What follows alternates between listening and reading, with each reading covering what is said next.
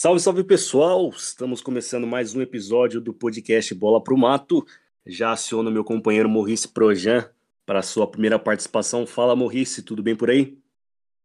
Fala, Nicolas, tudo certo e com você? Tudo nos conformes, meu querido. Vamos passar esse final de semana do futebol no Brasil e no mundo, falar do Campeonato Brasileiro.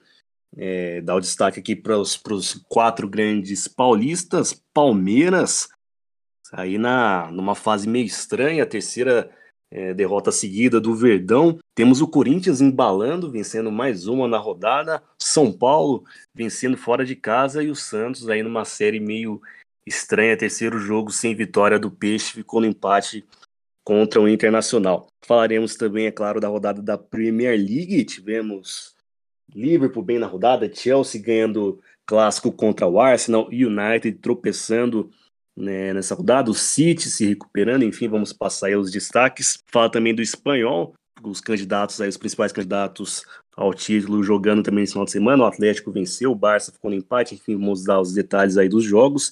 E falar também do alemão, do italiano e do francês que tiveram rodadas neste final de semana. Vamos começar falando do Palmeiras que perdeu na rodada do Brasileirão, terceira derrota seguida do Palmeiras no Campeonato Brasileiro. Tinha perdido contra o Fortaleza, também tinha perdido do Atlético Mineiro, agora perde para o Cuiabá por 2 a 0. Gols de Cleison e William. Morrice, o que acontece com o Palmeiras nesse momento instável aí no Campeonato Brasileiro? Impressionante, né? Se na Libertadores deu tudo certo por enquanto, eliminou aí o rival São Paulo com folga. No brasileiro, parece que o Palmeiras vai perdendo o fôlego. Nos últimos quatro jogos, são três derrotas e um empate. E dessa vez, uma derrota que ninguém esperava, né? Uma baita de uma zebra. Palmeiras perder em casa aí pro, pro Cuiabá, que é um time que a gente sabe que está jogando a primeira divisão pela primeira vez em sua história.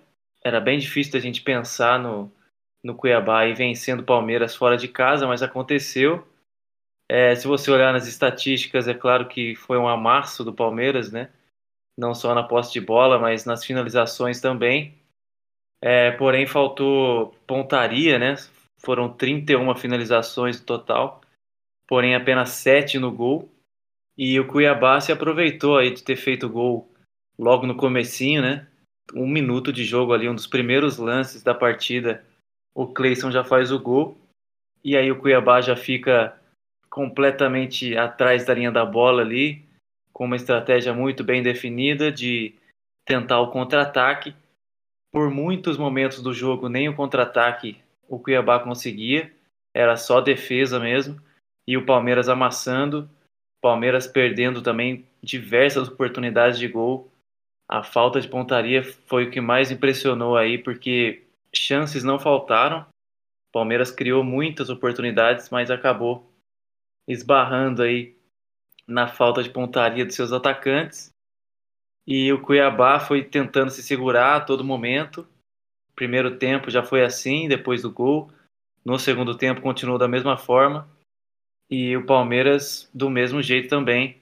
Voltou para o segundo tempo atacando muito, qualquer momento parecia que, que poderia empatar e virar o jogo, porque o Palmeiras estava jogando melhor. Mas aí o tempo foi passando, Cuiabá foi conseguindo segurar, também contou com uma bela partida do goleiro Walter, que é um bom goleiro, né? Aquele goleiro que jogava no Corinthians, fez uma boa partida. E aí o jogo foi se estendendo dessa maneira aí, foi bem parecido, né? Os dois tempos. É, e nos acréscimos, quando o Palmeiras já fazia uma, uma pressão muito forte, é, adiantou muito as linhas e aí, aí sim os contra-ataques começaram a aparecer e foi num, em um desses contra-ataques que o William Correa faz o segundo gol do Cuiabá, bem no finalzinho do jogo para matar a partida. 2 a 0 Cuiabá, realmente uma zebra gigantesca, uma das maiores aí desse Campeonato Brasileiro até então. E o Palmeiras por mais que tenha três derrotas seguidas, estava numa gordura boa, né? E também o Fortaleza vem tropeçando, então o Palmeiras, mesmo com essa sequência ruim, continua na vice-liderança. Pois é, Palmeiras aí na segunda colocação consegue se manter. Cuiabá é, já era esperado desde o início do campeonato, meio que briga para fugir do rebaixamento. Vitória importante, Cuiabá aparece na 15 colocação e o Palmeiras precisa acordar, né? Principalmente colocar o pé na forma para voltar a vencer no Brasileirão.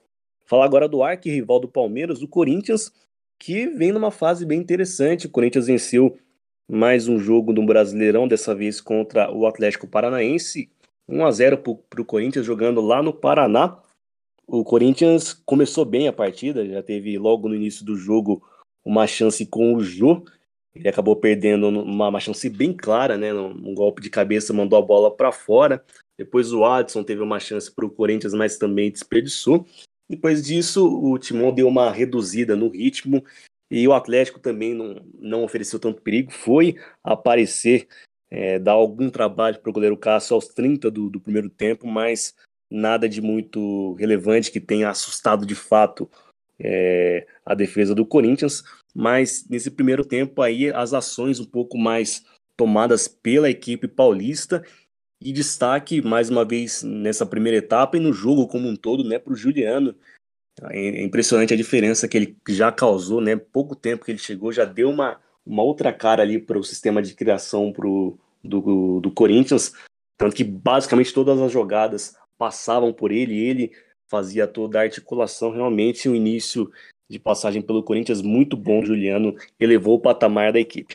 Segundo tempo, o, o Atlético já veio um pouquinho melhor, de, logo no início da segunda etapa, deu um susto, metendo uma bola na trave, o Christian deu uma cabeçada na trave, o Cássio só ficou espiando, mas depois disso, pouco tempo depois, o Corinthians já, já respondeu, e numa jogada pelo lado esquerdo, veio o cruzamento para a área, o Rony apareceu livre no meio da defesa do Atlético Paranaense e cabeceou no canto do goleiro Santos, que também não teve chance e abriu o placar.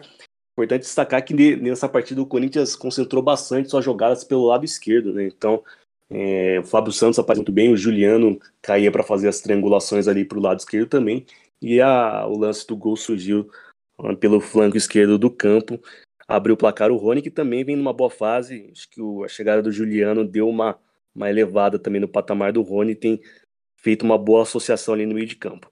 Depois do gol, o jogo ficou um pouco laicar, é, o Atlético tentando responder, mas faltou mais é, ser mais incisivo mesmo. O Atlético não conseguia levar tanto perigo, foi conseguir é, mais para o final do jogo, né? É, que teve que sair, teve que fazer aquele abafa no final.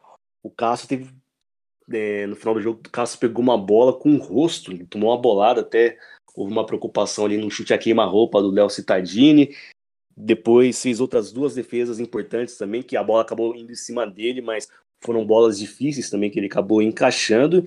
E o Corinthians, naquela sua característica mais tradicional, né? Se defendendo, se segurando e conseguindo manter o resultado aí é, fora de casa. Um jogo difícil, é sempre bem complicado jogar contra o Atlético lá na Arena da Baixada. E o Corinthians, uma variação aí no início de jogo bom, depois deu uma diminuída, em alguns momentos tomou alguns, alguns sustos, mas soube administrar o placar. Foi um jogo, de forma geral, muito bom. E o ataque do Corinthians, como eu disse, evoluindo bastante, principalmente sob o comando do Juliano. Nesse jogo, o Fábio Santos aparecendo também. Veio o Juju também se movimentando, uma, uma movimentação diferente do, do atacante do Corinthians, que não é só aquele mais é, centroavante parado, se movimenta um pouco, com, com um pouco mais de, de liberdade.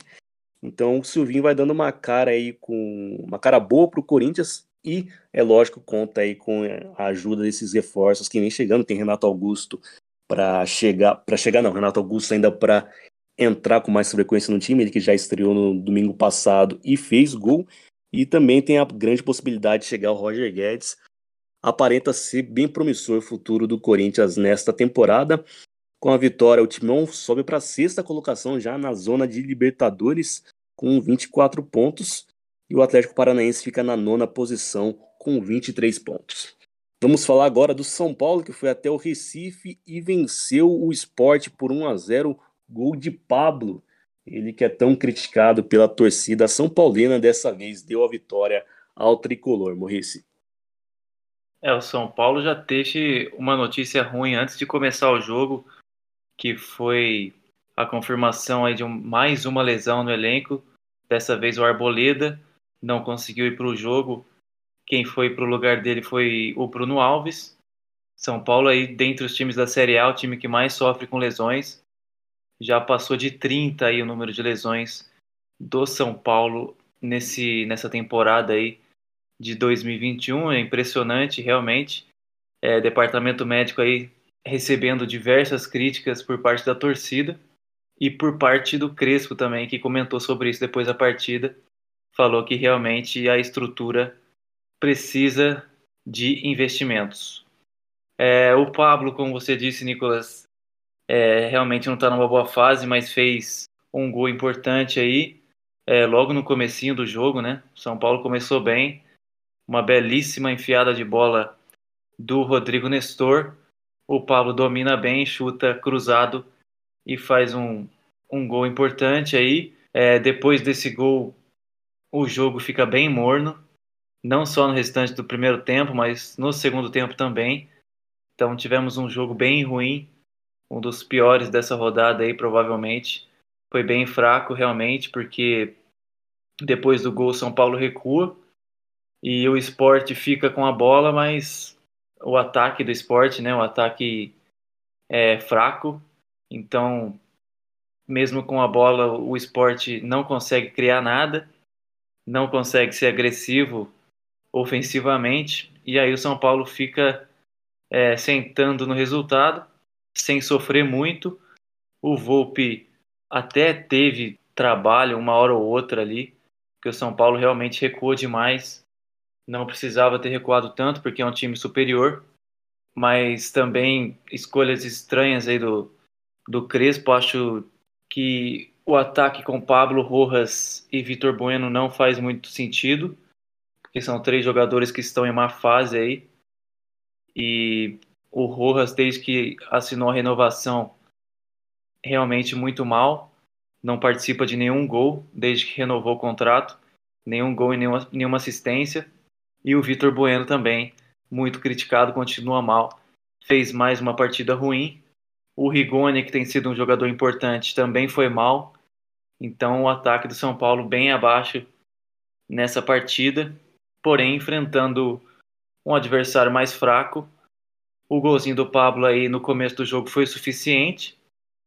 É, boa notícia, né? A vitória, obviamente, era muito importante essa vitória para dar uma distanciada aí maior ainda da zona do, do rebaixamento. E o São Paulo chega na 12 posição, aí apenas três pontos de diferença para o G6. Então São Paulo já começa a olhar pela primeira vez no campeonato para a parte de cima da tabela. E outra notícia boa, além da vitória, foi a volta do Benítez, que não estava 100%, não tinha jogado aí pela Libertadores contra o Palmeiras e principalmente a volta do Luciano, muito importante para o time. É, teve um estiramento na coxa, parecia que não tinha sido muito grave, mas acabou ficando mais de dois meses fora e volta agora contra o esporte. Provavelmente já deve ser titular nas próximas partidas por conta da má fase dos atacantes do São Paulo. Muito provavelmente vai fazer uma dupla de ataque aí com o Rigoni nas próximas rodadas e também na Copa do Brasil. São Paulo enfrenta aí o Fortaleza nesse meio de semana pelo mata-mata da Copa do Brasil. Difícil o jogo, né? Fortaleza é um time muito arrumado e está numa fase melhor do que o São Paulo. Sem dúvida, mas reforço importante para o tricolor e a volta do Luciano para elevar o nível desse ataque. Vamos falar agora do Santos, que empatou nessa rodada do Campeonato Brasileiro, ficou no empate por 2 a 2 contra o Internacional de Porto Alegre. Santos que não vive um bom momento na temporada, acabou de ser eliminado na Copa Sul-Americana e vem aí de três jogos sem vitória no Brasileirão, três empates consecutivos, empate contra o Corinthians, empate contra o Fortaleza e agora contra o Inter, mas é, pelo menos contra o Fortaleza e contra o Corinthians, o Santos poderia até ter perdido esses dois jogos aí, não foi bem. Ao contrário do que aconteceu em parte desse jogo contra o Internacional, né? O Santos começou tomando gol, né? Logo aos oito minutos do Gabriel Mercado, zagueiro argentino, mas respondeu muito rápido, né? É, o ataque funcionou um pouco melhor nesse jogo. com destaque principalmente para o Gabriel Pirani, que assumiu ali a criação da jogada, se movimentou muito bem. Santos, logo na sequência, pouco tempo depois de tomar o gol aos oito minutos, já respondeu. O Marcos Leonardo fez um, um gol que estava em impedimento, o gol foi anulado. Na sequência, o Santos chegou mais uma vez ao ataque, o Marcos Leonardo desperdiçou uma oportunidade, acabou chutando pra, por cima. E aí depois, aos 23 minutos, chegou mais uma vez pelo lado esquerdo, o Pirani recebeu, invadiu a área, finalizou a bola, tocou na trave e foi para o fundo das redes. O Santos conseguiu empatar e depois desse gol continua ali mantendo o ritmo, é, as linhas bem adiantadas, com bastante posse de bola e chegou ao segundo gol, né? Conseguiu a virada com o Madison, cruzamento ali do Lucas Braga. Santos dessa vez aí com Marcos Leonardo e Lucas Braga formando a dupla de ataque, sem o Marcos Guilherme que estava suspenso. O Lucas Braga apareceu bem, botou na cabeça do Madison, que tem essa característica, né? Apesar de ser lateral direito, aparece muito bem no jogo aéreo. Ganhou ali da defesa do Inter e deu a vantagem para o Santos. Depois desse gol, a equipe da Baixada deu uma diminuída no ritmo e o Inter também não conseguia chegar com muito perigo no gol, aí o jogo ficou mais morno do, na finalização do primeiro tempo. Já no segundo tempo, aí no segundo tempo o, o jogo continuou nessa tônica ainda um pouco mais, mais lento, o Inter tentando propor mais um pouco do, do jogo, afinal precisava empatar, e o Santos tentando buscar umas saídas rápidas, alguns contra-ataques, mas tomando muitas decisões erradas. Então os últimos passes não estavam sendo bem executados pelo ataque Santista. E aí, com isso, o Inter foi ganhando terreno, foi ganhando moral, teve que se lançar cada vez mais ao ataque. É, aos 20 do segundo tempo, assustou o goleiro João Paulo um chute, o Guerreiro, ele que tem voltado aos poucos a atuar, né, depois de um longo tempo em inatividade por conta de lesão. É, o Guerreiro é muito perigoso, ofereceu aí um trabalho para a defesa santista, e quanto mais foi passando o tempo, mais o Inter foi se lançando e mais o Santos foi recuando. Só que a defesa santista não vive um momento bom já há algum tempo. O Diniz tem tido problemas. Já tinha uma questão ali no lateral direita com o Pará que jogava mal, colocou o Madison agora. Só que aí depois perdeu o Luan Pérez, está tentando se acertar ali na defesa e deixou a desejar no finalzinho do jogo, no apagar das luzes, aos 43 do segundo tempo, acabou tomando uma bola nas costas ali, uma indefinição entre o Kaique e o Felipe Jonathan no lado esquerdo da defesa. Edenilson apareceu livre e soltou para o Yuri Alberto completar para o gol. A lei do ex entrando em ação mais uma vez. E o jogo terminou no empate por 2 a 2 Então, de uma forma geral, o ataque do Santos tendo um desempenho um pouco melhor, ainda sem o Marinho. O Marinho segue machucado, é um desfalque gigantesco para a produção ofensiva do Santos. Por outro lado, se o ataque subir um pouco de produção, a defesa segue aí falhando e acabou entregando o resultado no final da partida. Diniz precisa urgente arrumar esse sistema defensivo. Não tem zagueiros, ao meu ver, tão seguros, né? O Luiz Felipe, para mim, é muito questionável desde que chegou ao Santos. Tem o Kaique, que é um garoto jovem, aparentemente é promissor, mas que deixa a desejar. Na lateral tem problema, o Felipe Jonathan falha bastante na defesa. O Madison acho que se fixou um pouco melhor.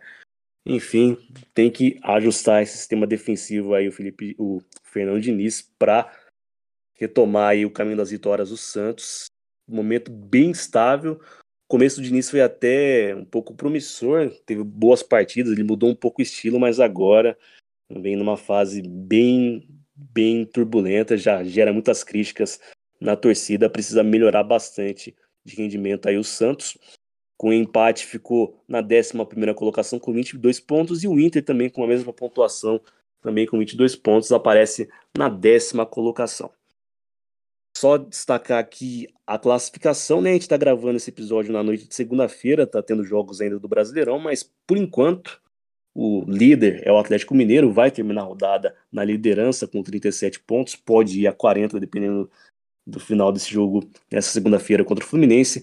Quem aparece na segunda posição é o Palmeiras, em terceiro o Fortaleza, em quarto o Bragantino, em quinto o Flamengo, em sexto o Corinthians. Passando aqui para a zona da degola, o Grêmio deu uma reagida, está na 17ª colocação. o Sport em 18º, o América Mineiro na penúltima colocação e a Chapecoense na lanterna. A Chapecoense aí fazendo um campeonato bem ruim, tem tudo para cair aí a Chape. Dá um último destaque falando ainda de campeonatos nacionais, falar da Série D, porque a Caldense entrou em campo nesse final de semana e foi derrotada para o Boa Esporte por 1 a 0 mesmo assim a Caldense ainda aparece na segunda colocação do grupo A6 do Campeonato Brasileiro da Série D, vai fazendo uma boa campanha apesar da derrota a veterana aqui de Poços de Caldas. Vamos agora para a Europa para falar dos campeonatos europeus que tiveram rodadas esse final de semana, iniciando pela Premier League. O atual campeão inglês, Manchester City, venceu a primeira na temporada e venceu bem 5 a 0 para cima do Norte. City tinha perdido a primeira partida da temporada, agora começa a entrar nos caminhos corretos, Maurice.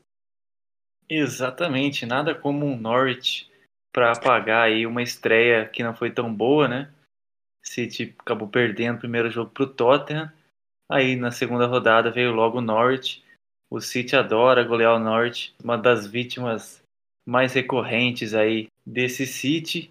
São muitas goleadas e dessa vez não foi diferente. É, realmente não tem nem como analisar, né? Foi um massacre desde o começo. O Norte em nenhum momento ofereceu resistência.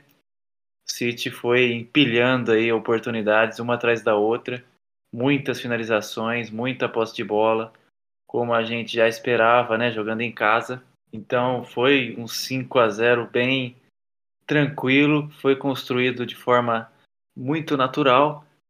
Então o primeiro gol aí foi do Tim Krul, goleiro holandês fez o primeiro gol contra. Depois tivemos o primeiro gol de Jack Grealish com a camisa do Manchester City. Depois, para ampliar, Laporte, Sterling e Mahrez então, 5 a 0 aí, bem tranquilo. Apesar desses cinco gols, o melhor da partida foi o Gabriel Jesus, por incrível que pareça. Bem difícil de acontecer isso, né? Uma goleada, normalmente, os jogadores que fazem gol levam maior destaque, mas a torcida do City deu essa moral aí para o Jesus. Fez um belíssimo jogo, contribuiu muito com assistências. E ele que virou um ponta, né? Faz tempo que ele não joga como centroavante, não só no City, como na seleção brasileira também. Importante porque ele tá precisando um pouco de confiança, né? Ele virou banco no City recentemente e aí Guardiola deu essa chance para ele como titular. Ele aproveitou muito bem, foi o melhor do jogo. O Norte, como eu disse, sem mostrar resistência, né? O número que que demonstra isso é apenas uma finalização para fora, nenhum chute a gol. Então foram raríssimos aí os momentos que o Norte passou do meio de campo com a posse de bola e o City num belo de um amasso, num massacre 5 a 0, como eu disse para para esquecer a estreia que não foi como esperado, para já entrar no caminho das vitórias, que é o que a gente espera desse Manchester City poderoso. Ótima atuação do time de Pep Guardiola. Falamos agora do Liverpool, que também venceu na rodada, segunda vitória dos Reds no campeonato inglês, dessa vez 2 a 0 para cima do Burnley. Liverpool dominante nesse jogo, né? Não tanto contra, quanto Manchester City, né? Que amassou desde o início, mas o Liverpool começou já no ataque, como era esperado, né? Jogando em Enfield, tomando a iniciativa do jogo e logo aos 17 já abriu o placar aí com o Diogo Jota, que começou bem a temporada, foi titular mais uma vez, o, assim como tinha acontecido na primeira rodada, o trio de ataque foi formado por Mané, Salah e Diogo Jota, Firmino começando no banco mais uma vez, e o Jota mostrando aí pelo segundo jogo consecutivo, justificando a escolha de Jürgen Klopp, foi às redes para abrir o placar. Depois disso, o Liverpool continuou atacando, continuou muito ofensivo. Aos 25, o Salah, que começou a temporada muito bem, já é o segundo jogo que ele vai muito bem, fez um gol, mas acabou sendo anulado. E depois disso, o Liverpool tomou um susto ainda, numa saída meio errada do Alisson, uma saída atabalhoada. O Liverpool quase tomou um gol, mas a bola acabou indo para fora. Depois disso, o jogo caiu um pouco é, de temperatura. No segundo tempo, o Burner tentou botar um pouco as asinhas para fora. O Barnes acabou até fazendo um gol que foi anulado, bem anulado por impedimento. Depois disso, o Liverpool retomou o controle, tomou as rédeas da partida. O Salah apareceu mais uma vez um chute perigoso com a perna esquerda, fazendo o goleiro Pope trabalhar. Depois o Mané teve uma primeira oportunidade, o Pope defendeu e na segunda ele não desperdiçou. É, um passe ali do Alexander Arnold, o Mané foi às redes. Na verdade, ele recebeu o passe do Salah, não foi do Alexander, Alexander Arnold, um passe do Salah. E o Mané foi às redes. E aí depois disso, o Liverpool teve a vitória tranquila, ainda chegou mais algumas vezes no ataque, o Bayern não teve força para conseguir responder, foi oferecer perigo só no final da partida, mas o Alisson fez uma boa defesa e garantiu a vitória do Liverpool sem muitos sustos, 2 a 0 para os Reds, que começam bem essa temporada, mais consistentes na defesa, que foi um problema na temporada passada, sobretudo pela ausência do Van Dijk, agora ele retornando como titular já dá uma segurança. E contando com mais o início bom do Salah, uma boas, boas aparições do, do Diogo Jota aparecendo bem, se entrosando, e o Mané também aparecendo. Então o trio de ataque começa bem, a defesa mais equilibrada. Os Reds aí voltando é, encontrar os, o caminho das vitórias. Aparenta ser uma temporada boa, mas ainda acho que o Liverpool devia contratar mais perdeu o Shaqiri agora, que se transferiu para o Lyon, então tá com um elenco bem curto. Acho que podia pensar algumas contratações, só trouxe o Konatê no começo da temporada, no começo da janela. Então acho que o Jurgen Klopp poderia pensar em mais reforços para deixar esse elenco mais recheado para conseguir aguentar esse calendário intenso da Inglaterra e também da Europa. Vamos agora destacar o Manchester United que empatou na rodada, ficou no 1 a 1 contra o Southampton jogando fora de casa. É, o United que tinha ido muito bem aí, foi o melhor dos grandes na primeira rodada, jogou realmente muito bem contra o Leeds. Dessa vez decepcionou um pouco, né? O United, um dos times com maior expectativa aí para essa temporada, conseguiu manter seu elenco e ainda trouxe Jadon Sancho e Varane, mas ainda sem a estreia né, do, do zagueiro Varane e o Sancho só entrando no segundo tempo. Mas como eu disse, né, o United decepcionou nesse jogo, foi realmente muito mal. É, começou mal, né, no primeiro tempo aí, tomando gol do Southampton. Mesmo jogando fora de casa, obviamente United é amplo favorito. Southampton normalmente um time lá da parte de baixo da tabela que briga para não cair. E o United com bastante dificuldade, né? A gente viu aí é, Cavani fazendo falta, né? Marcial é, o camisa 9 aí na ausência do Cavani e não fez um bom jogo. Quem conseguiu empatar foi Mason Greenwood, esse sim conseguiu aparecer melhor na partida. Também tinha feito uma boa estreia. É um garoto aí de apenas 19 anos, mas já vai mostrando maturidade, já vai mostrando que é jogador suficiente para ser titular do United. Tivemos mais uma assistência do Pogba, né? mas o segundo tempo do United aí depois de empatar foi o, a maior decepção, né? Porque enquanto estava 1 a 0, o United começou a mandar no jogo, já estava bem maduro o empate, mas aí quando sai o empate ali no começo do segundo tempo, o United piorou. Eu esperava o contrário, né? Eu esperava um United forte para para cima do Southampton para tentar a virada naturalmente era o que aconteceria, mas não aconteceu. O United caiu muito, um ritmo lento ali na metade do segundo tempo para o final, caiu muito de rendimento, caiu fisicamente também, e a gente viu, por incrível que pareça, um Southampton melhor buscando gol, criando oportunidades no final da partida. Parecia realmente que o Southampton estava mais perto da vitória é, até acho que seria mais justo aí o Southampton conseguir um gol no final da partida, porque foi muito bem, foi um jogo bem impressionante por parte deles.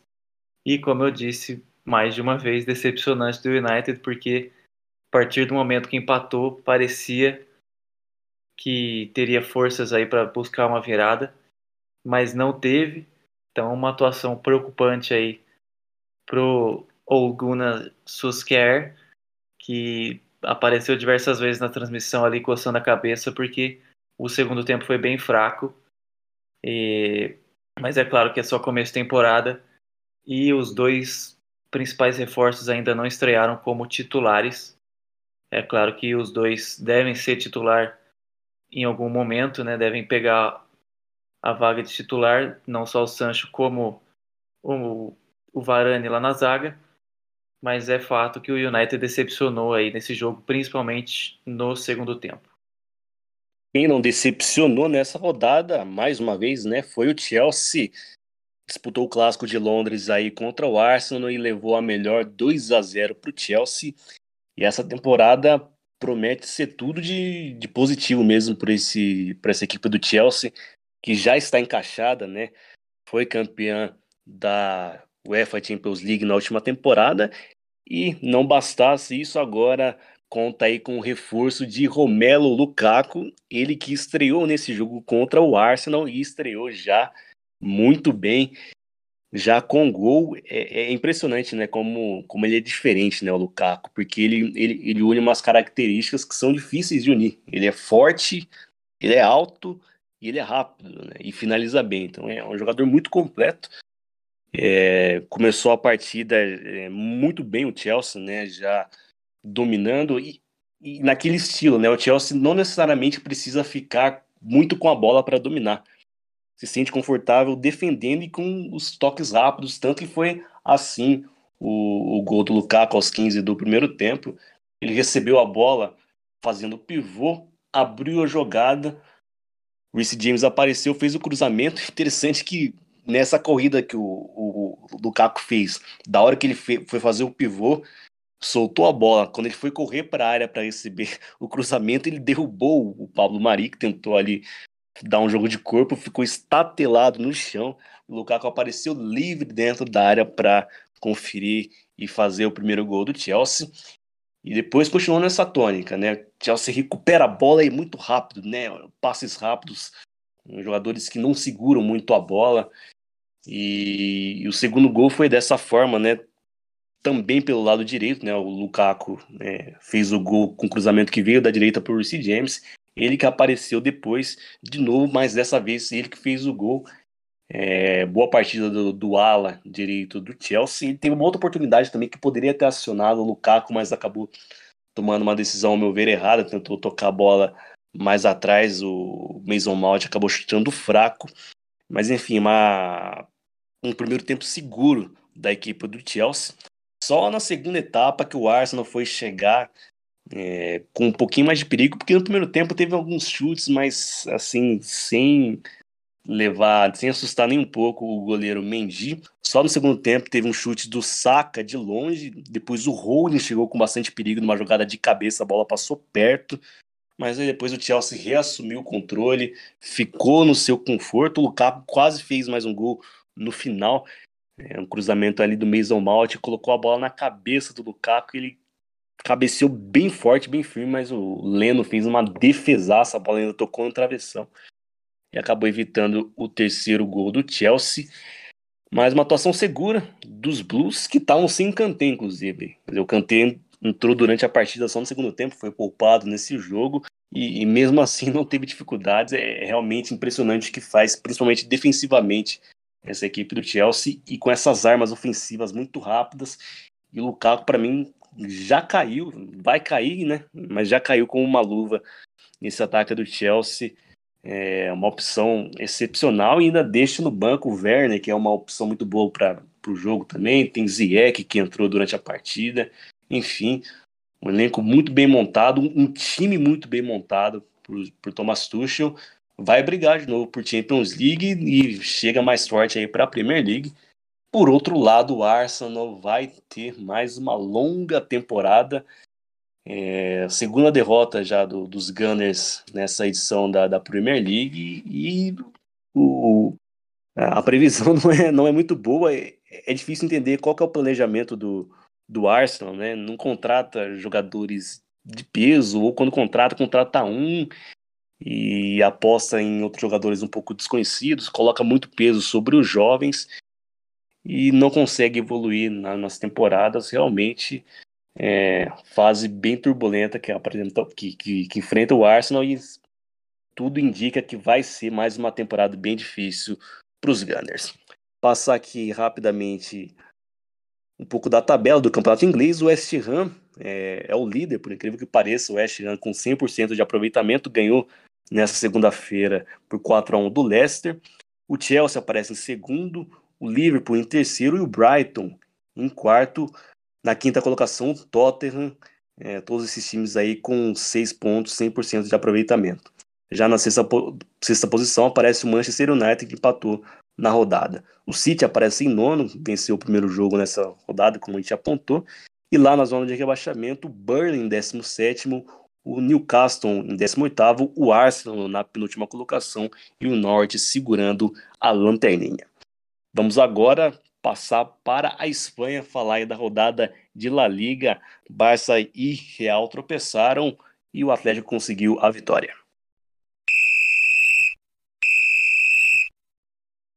Segunda rodada do Campeonato Espanhol e o Barcelona tem seu primeiro tropeço, ficou no empate aí contra o Atlético de Bilbao, 1 a 1, Maurice.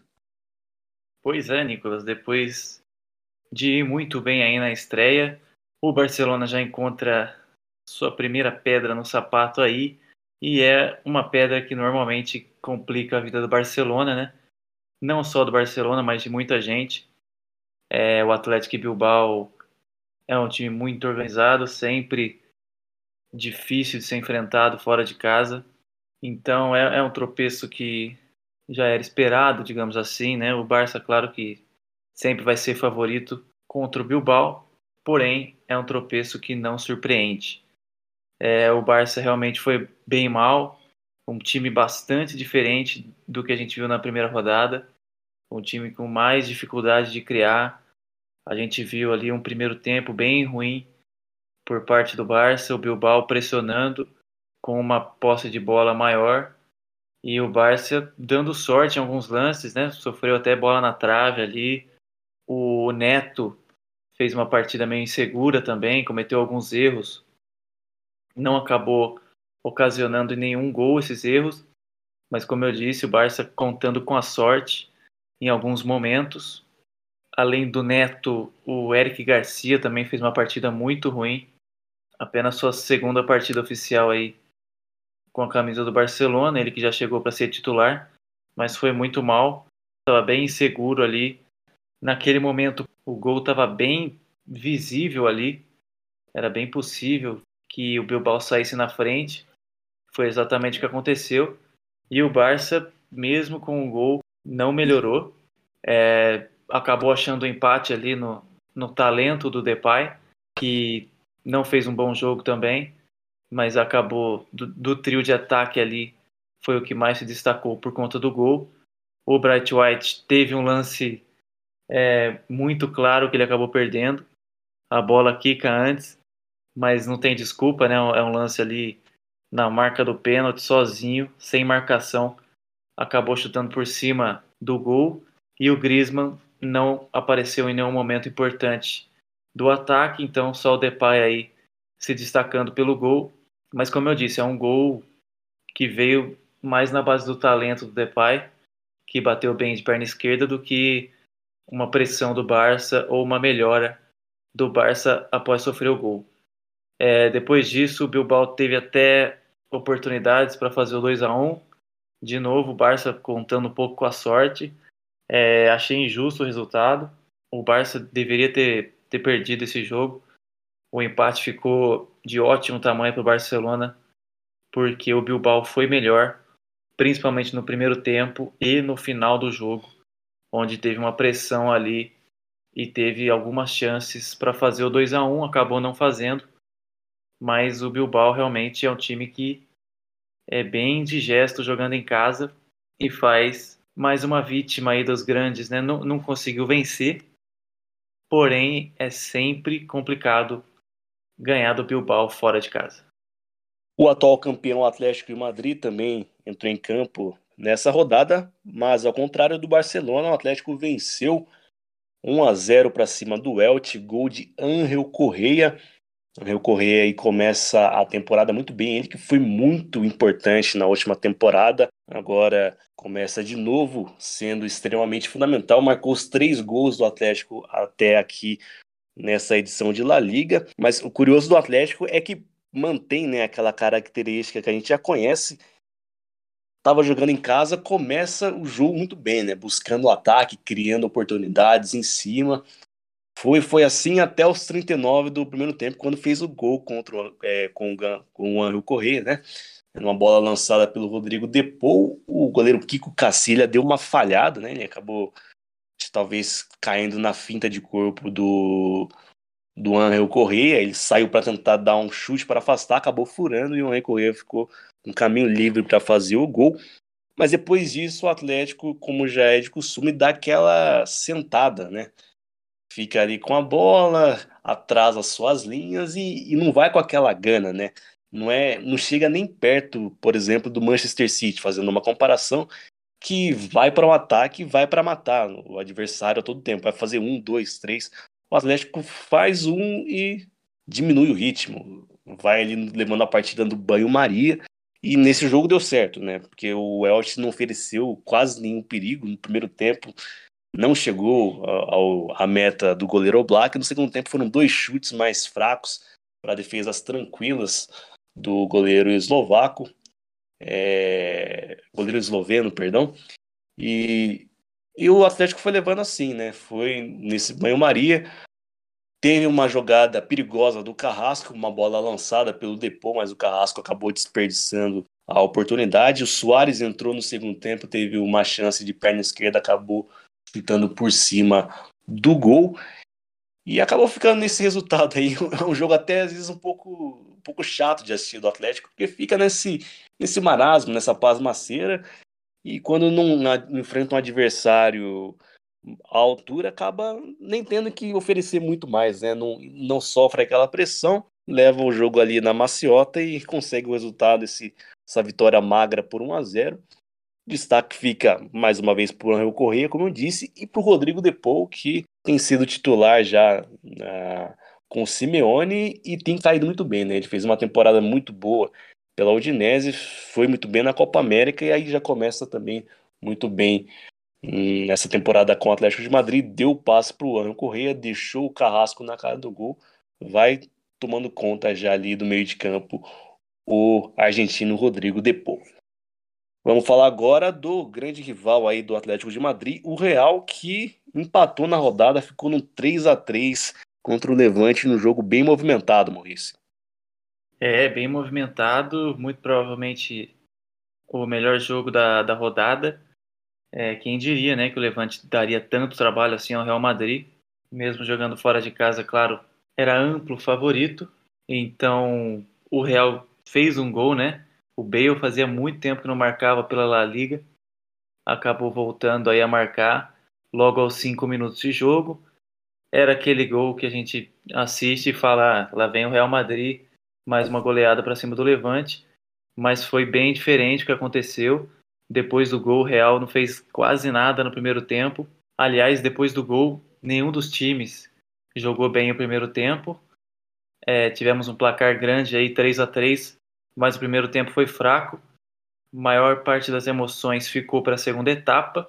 É, o Levante consegue empatar aí com o Marti, e consegue virar, né? Por incrível que pareça. O início do segundo tempo do Levante foi bom. O Campanha faz aí o segundo gol e vira o jogo para o Levante, algo completamente inesperado, já que o Real fez um gol logo no início. Normalmente, quando isso acontece, os times adversários acabam sofrendo bastante o resto da partida, mas o Levante conseguiu juntar os cacos ali e se reerguer. É, no momento que estava 2 a 1 quem entrou no jogo e foi muito bem foi o Vinícius Júnior, maior destaque aí da partida.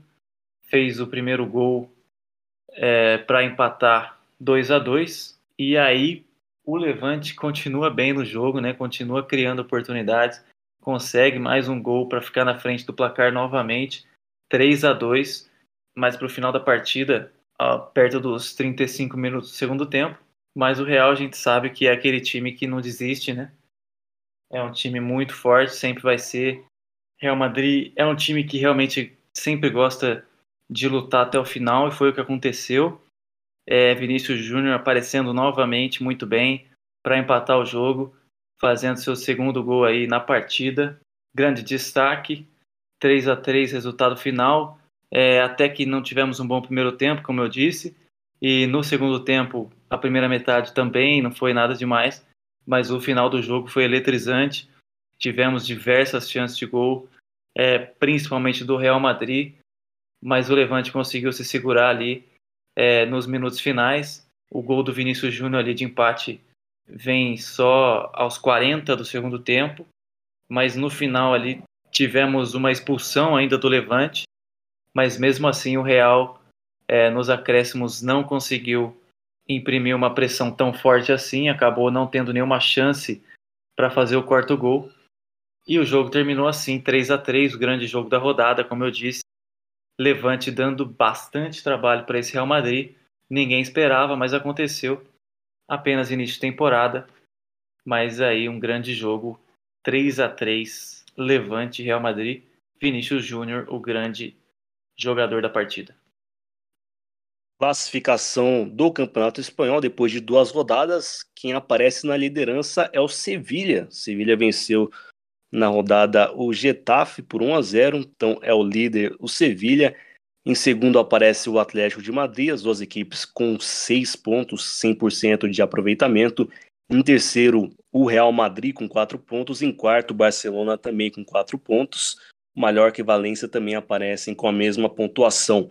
Na zona de rebaixamento estão Getafe, Alavés e Raio Valecano, as três equipes aí sem pontuar até aqui no Campeonato Espanhol. Vamos agora fazer aquele giro pelo Campeonato Italiano, pelo francês e também pelo Campeonato Alemão.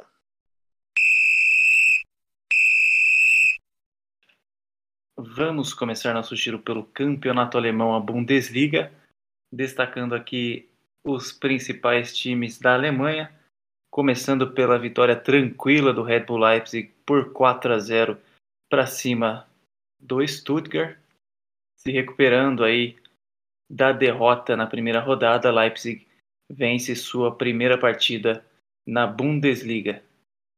Por outro lado, um time que vinha de vitória e dessa vez perdeu foi o Borussia Dortmund. Derrota surpreendente aí para o Freiburg por 2 a 1 jogando fora de casa.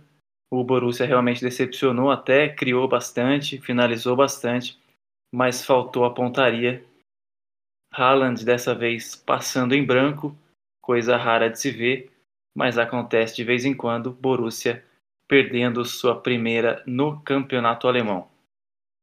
Para fechar os destaques, também um time que tropeçou na primeira rodada, o Bayern empatou, né, na estreia do campeonato alemão, mas agora se recuperou e venceu, venceu até de forma um pouco mais sofrida do que se imaginava 3 a 2 para o Bayern para cima do Colônia. Mais uma vez Lewandowski fazendo o seu golzinho e os outros dois gols Serge Gnabry.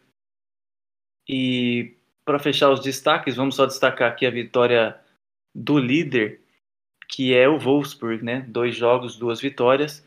Dessa vez o Wolfsburg venceu o Hertha Berlim por 2 a 1. Então continua na liderança e o único time 100% Difícil a gente ver isso, né? Apenas duas rodadas e só um time venceu os dois jogos. Wolfsburg, então, na primeira posição com seis pontos em duas partidas. Na segunda posição, Hoffenheim com quatro pontos. Na terceira e quarta posição temos Leverkusen e Bayern também com quatro pontos. O Borussia se encontra em sétimo aí com três pontos. E o Leipzig em sexto, com três pontos também, apenas início de campeonato, obviamente, mas chama atenção aí o fato de apenas um time 100% após duas rodadas. E começou nesse final de semana o campeonato italiano, primeira rodada. No sábado, a atual campeã Inter de Milão venceu sem susto o Genoa por 4 a 0. Jogo aí com estreias e com gols de Dzeko e também de Tcharanoglu, né? Duas contratações da Inter para essa temporada e já estrearam fazendo gols. Também tivemos nessa rodada a vitória da Atalanta sobre o Torino por 2 a 1 Atalanta começando bem mais o campeonato, esse time que vem de boas temporadas aí no, no italiano e até aparecendo na Champions League. Já a Juventus começou tropeçando 2 a 2 contra a Udinese. O Cristiano Ronaldo chegou até a fazer um gol no finalzinho, mas foi anulado, amargou um empate aí a Juve que foi bem no primeiro tempo, né? Parecia até que ia ser um jogo tranquilo, mas acabou tomando o gol de empate, fez 2 a 0, abriu 2 a 0 no primeiro tempo, mas tomou os gols de empate no segundo tempo e não conseguiu a vitória. Estreia com tropeço aí a velha senhora. Também tivemos a estreia da Roma, estreia de José Mourinho à frente da Roma e uma estreia com vitória 3 a 1 para cima da Fiorentina. O Napoli venceu o Venezia por 2 a 0 e o Milan foi o último a entrar em campo e também venceu a Sampdoria por 1 a 0 jogando fora de casa. Classificação do italiano depois dessa primeira rodada, a Inter na primeira colocação, Lazio em segundo, Roma em terceiro, o Napoli na quarta colocação. É, o Bolonha aparece em quinto, o Sassuolo em sexto, o Atalanta em sétimo, o Milan em oitavo. A Juve apenas na décima colocação aí com esse empate. E na zona de rebaixamento estão Fiorentina, Venezia e o Genoa na lanterna. Pelo campeonato francês, a Ligue 1, tivemos a terceira rodada, né? Na França começou um pouquinho antes aí o futebol. Vamos destacar aqui o início ruim do Lyon, que tropeçou mais uma vez, dessa vez empatando contra o Clermont por 3 a 3. Em três rodadas temos uma derrota e dois empates para o Lyon. Mesmo desempenho do Lille, que é o atual campeão, começou muito mal aí o atual campeão Lille também com uma derrota e dois empates nessa terceira rodada empatou por 1 a 1 contra o Saint-Étienne.